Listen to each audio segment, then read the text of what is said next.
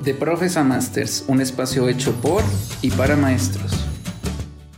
Hola, ¿qué tal? Bienvenidos. Me da muchísimo gusto saludarlos una vez más a un episodio de Profes a Masters. A lo largo de la historia de la humanidad, los seres humanos hemos ido cuestionándonos ciertas preguntas a las cuales no hemos llegado a la respuesta, pero es interesante cómo nos vamos dando estos cuestionamientos en nuestra vida diaria. Preguntas como quiénes somos, a dónde vamos, cuál es el sentido de nuestra existencia. Y el día de hoy, para hablar más a profundidad de este tema, nos acompaña Raquel Morales, quien es maestra en psicología clínica, logoterapeuta y análisis existencial y también especialista en el estado de ánimo. Raquel, muchísimas gracias por acompañarnos. ¿Cómo estás? Hola Dan, bien, gracias a Dios, bien. ¿Ustedes qué tal? Muy bien. Nosotros emocionadísimos, emocionadísimos, Raquel, que nos puedas acompañar el día de hoy, hablando de este tema tan interesante. Gracias, Adán, gracias por la invitación. Sí, pues arrancamos. Eh, Raquel, bueno, compartirles toda nuestra audiencia. Raquel es asesora del diplomado Análisis Existencial, Logoterapia y Sentido de Vida que oferta Enlace de Occidente. Y pues para esto, Raquel, me gustaría que empezáramos justamente por el término de logoterapia. Muchas personas lo hemos escuchado, pero no sabemos qué relación o qué sentido darle esta palabra. Podemos empezar por aquí, Raquel. ¿Qué es la logoterapia? Bueno, la logoterapia se conoce como la tercera escuela vienesa de psicoterapia. Fue fundada por Víctor Frankl en los años 40, después de que sale, él experimenta cuatro campos de concentración, y después de que sale de los campos de concentración y de haber vivido ¿no? sus propias tesis, sus propios postulados y haber podido resistir, ¿no? gracias a estos postulados, eh, no solamente a los campos de concentración, sino el haber perdido absolutamente todo lo que tenía, su esposa, sus padres, hermano, eh, profesión, consultorio, trabajo. Eh, se repone y se da cuenta que sus postulados tenían mucho de verdad, porque finalmente lo que nos mueve a todos es encontrarle sentido a la vida. Entonces podemos decir que la logoterapia es la terapia del sentido. Y la labor del logoterapeuta tal vez una de las más importantes, es acompañar a su paciente hacia el encuentro de actitudes que llenen de sentido diversas situaciones. No solamente situaciones eh, que tengan que ver con el diario vivir, sino también momentos muy complicados como pueden ser el sufrimiento, cuando, como puede ser cuando hay angustia, como puede ser cuando hay culpa, situaciones límites. Entonces, lo que nos va a decir Víctor Frankl es que las personas estamos motivadas o orientadas para encontrar el sentido. Sin embargo, también es importante decir que la logoterapia es mucho más que una psicoterapia. Eh, finalmente, lo que yo he encontrado a través de mi práctica es que la logoterapia tiene mucho que ver con la psicoeducación. Justamente en eso, Raquel, te quería preguntar, la logoterapia en el tema de la educación, a todos nuestros profes que nos están escuchando, eh, ¿cuál es la relación o por qué hablamos de logoterapia en la educación? Ok, la tarea de educar, mi punto de vista, es cumplir la misión de humanizar. Y Víctor Frankl ¿no? decía que la educación ya no puede seguir los lineamientos tradicionales, sino que debe promover la capacidad de tomar decisiones en el educando es decir, promover o habilitar una conciencia viva y vital para que las personas puedan resistir los efectos del vacío existencial de esta época. O sea, esta época tiene como característica la falta de sentido. Entonces, la educación ha de poner el empeño no solo en proporcionar ciencia, ¿no? sino, como decía Víctor Frankl, en afinar la conciencia, de tal suerte que la educación eh, sea una educación hacia la responsabilidad. Si bien, como decía hace un momento, no en sentido estricto, la logoterapia representa una intervención clínica orientada a atender cierto tipo de neurosis, en el sentido general, podríamos decir que es un método, vamos a decirlo, psicoprofiláctico y preventivo para que de alguna manera las personas puedan, o los educandos en este caso, los alumnos, no solamente adultos, me refiero a niños y jóvenes, puedan ir desarrollando esta brújula interior que les permita el desarrollo de la conciencia. Sí, y tú consideras, Raquel, en el acompañamiento que tú haces en los diplomados de logoterapia, ¿consideras que, por ejemplo, los docentes podríamos estar aplicando la logoterapia en nuestro trabajo diario, en nuestras aulas con nuestros alumnos? Sí, por supuesto, o sea, por supuesto, porque cuando hablamos de, educación, ¿no? Obviamente estamos hablando también de cumplir la misión de humanizar el mundo.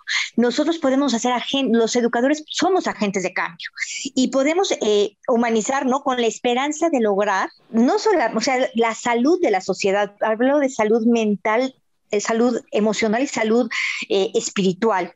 Entonces, finalmente, creo que ese es el camino para poder transformar el mundo y transformar la vida. Y el compromiso que ofrece la logoterapia se orienta a educar en valores, en actitudes, en el sentido de la vida para facilitar la construcción de un hombre que sea íntegro. Entonces, al lado, ¿no? Este, de la tarea propiamente clínica que tiene el logoterapeuta, cada vez se abre eh, un horizonte más vasto, ¿no? Que finalmente eh, no es otro que el logoeducador, porque el, logoeducador conoce la profundidad del ser humano y alimenta ¿no? esta confianza en que eh, las personas tenemos la facultad para poder no solamente resistir, sino para poder elegir cómo vamos a construir nuestras vidas, cómo vamos a construir el mundo que queremos. Y entonces, eh, la chamba del logoeducador es justamente propiciar el desarrollo del pensamiento crítico, pero también de una, de una postura ética en sus alumnos, de tal suerte que eh, puedan, vamos, juntos puedan construir una comunidad más fuerte, más sólida y sustentada en valores. Me encantó el término que utilizaste, Raquel, de el logoeducador. Y yo creo que el, logoeducador también no solo trabaja con los alumnos, en este caso, por ejemplo, los que somos profes, con, con niños, sino que también vamos ahí trabajando con padres de familia. ¿De qué manera en logoterapia, Raquel, podríamos estar utilizando y estar creando estos vínculos con alumnos, pero también con padres de familia? Ah, mira, el problema del vacío existencial está cada vez más difundido, yo diría que se agrava de manera preocupante. Entonces necesitamos aprender a preguntarnos por el sentido, tratar de encontrar estas respuestas, porque si no, la vida corre un riesgo de aplanarse.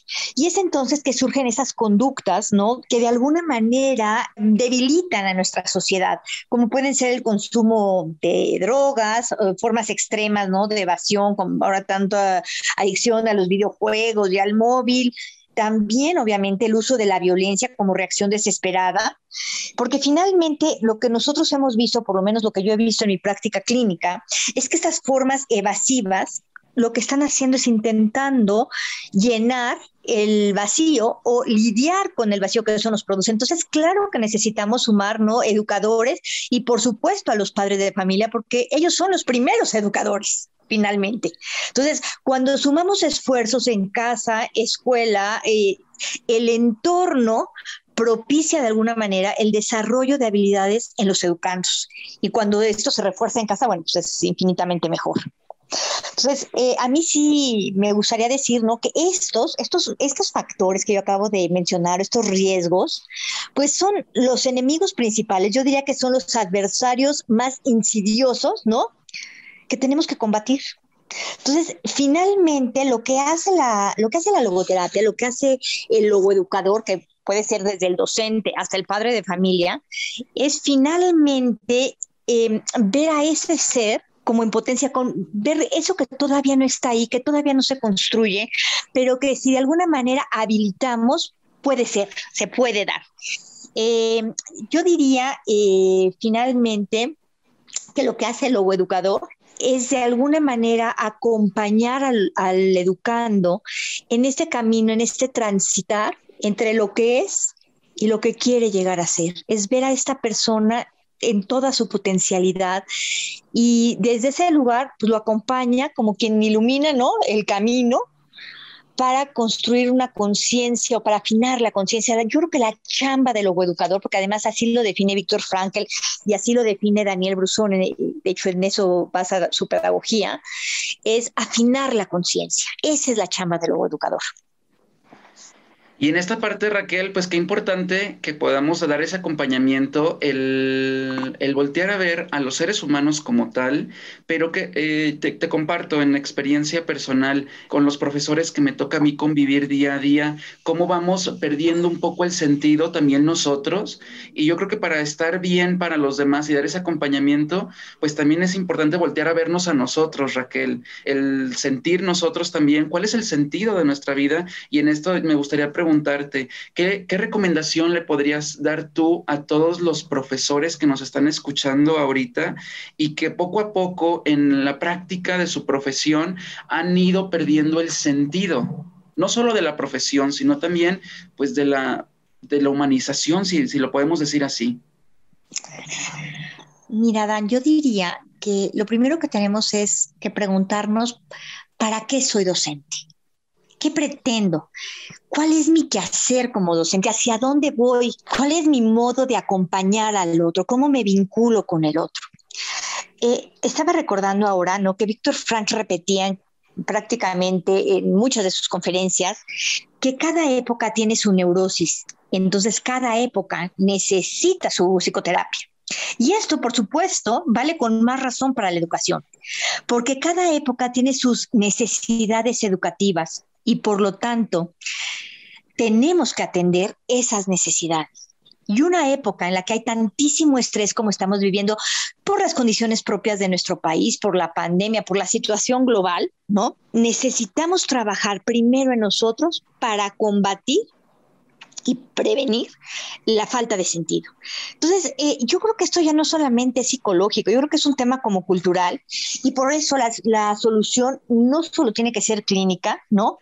Sino que tenemos que volvernos a orientar hacia la parte de los valores, ¿no? Eh, de todas maneras, eh, todo lo esencialmente humano va a ser aprendizaje. A ejercer la libertad se aprende. A hacernos responsables se aprende a descubrir sentido y encarnar valores, se aprende.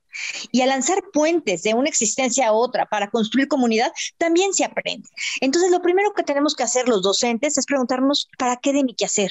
¿Cuál es la actitud con la que estoy asumiendo mi trabajo? ¿Y cuál es la trascendencia de mi trabajo? ¿Qué, qué nivel de trascendencia le quiero dar? Porque finalmente eh, la logoterapia, lo que nosotros podemos proponer es que la educación se, se oriente hacia el descubrimiento la adhesión y la encarnación de los valores. Y entonces eso inmediatamente ¿no? nos regresa a la responsabilidad. ¿Estoy viviendo esos valores? ¿Cuáles son mis valores? ¿Qué es lo verdaderamente valioso en mi vida? Y entonces es un trabajo interno. Yo, yo siempre les digo ¿no? que bendigo mucho la posibilidad de, de ser docente porque luego mis alumnos son mis maestros, más bien casi siempre son mis maestros. Aprendo tanto de ellos porque me muestran quién soy. O sea, cada, cada persona que llega no a mi aula, pues me, de alguna manera, me exige, me invita, eh, me confronta con quién soy yo realmente, qué estoy autentificando. ¿Qué valores estoy practicando? ¿Gozo mi profesión? ¿Transmito pasión? ¿Despierto la inquietud de mis, de, de mis estudiantes, los invito a ser mejor a través de mi testimonio. O sea, ¿qué estoy haciendo? Porque finalmente quien se pone delante de un aula o inclusive, ¿no? O sea, yo soy madre, soy abuela, pues tenemos muchísima, vamos, la persona que está delante de, delante de nosotros, pues es, nos invita a mostrar quiénes somos realmente. Definitivamente, Raquel, eh, yo eh, me quedo muy motivado a seguir sabiendo de este tema. Eh, muchas gracias por sembrarnos el día de hoy de lo que es la logoterapia a grandes rasgos. Me gustaría que en este momento conectaras con toda nuestra audiencia y nos dieras alguna recomendación de qué podríamos acercarnos en, cuanto a la lectura. hablábamos, por ejemplo, de Víctor Frankl, si podemos consultar alguna bibliografía de él, dónde te podemos seguir a ti, si creas algunos contenidos, Raquel? Sí, por supuesto. Pueden eh, revisar. Tengo, tenemos una página a través de Fundación Unidos para Prevenir, eh, que tiene libros, revistas, videos, infografías, etcétera. Es www.fupac con doble P, F de foca, U de Úrsula, P de Pedro, P de Pablo, a de Antonio C de Carlos.org y en la sección de publicaciones ahí pueden encontrar y descargar de manera gratuita muchísimos contenidos. Por último, ya para despedirme, bueno, pues básicamente lo que les quiero decir a la audiencia es, de una manera u otra, la educación es hoy más que nunca una educación para la responsabilidad. Y ser responsable significa ser selectivo, saber elegir. Y este acto de propiciar la responsabilidad, si bien nos permite acompañar y orientar a otros, también de alguna manera es un ejercicio que nos tiene que cuestionar cómo ejerzo mi libertad, qué estoy eligiendo, hacia dónde me estoy orientando, qué estoy decidiendo. Sin olvidar que el ser humano, al decidir, al pronunciarse hacia un, en una dirección o en otra, se está decidiendo a sí mismo. Cada vez que yo tomo una decisión, estoy definiendo quién soy. Y esa reflexión es a la que nos invita la logoterapia. El ser humano no es un ser eh, determinado, es un ser que se autoconfigura y se va construyendo. Se construye a cada momento a través de las decisiones que toma. Entonces, desde ese lugar, bueno, pues yo los invito a acercarse a la logoterapia. Estoy segura, ¿no?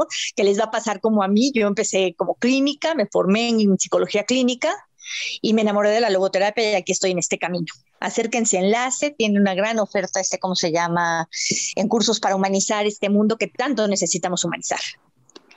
Claro que sí. Pues ahí lo tienen. Ella es Raquel Morales. Raquel, muchísimas gracias por ser esa persona que inspira, porque ahorita en, toda la gente que nos está escuchando, te aseguro que esas palabras nos llegan y gracias. Muchísimas gracias, Raquel. No, gracias a ti, Adán, estoy a sus órdenes. Cualquier cosa, aquí ando, aquí ando para, para otra plática. Cuídate. Excelente. Pues bueno, agradecerles a todos el favor de su compañía. Tía Raquel, los programas que tenemos en enlace en www.enlaceoccidente.edu.mx y este, un, un excelente diplomado, análisis existencial, logoterapia y sentido de vida. Ella fue Raquel Morales y pues bueno, yo me despido de todos ustedes. Muchísimas gracias. Raquel, muchas gracias. Hasta pronto. Gracias. Cuídate, Adán. Chao. Bye.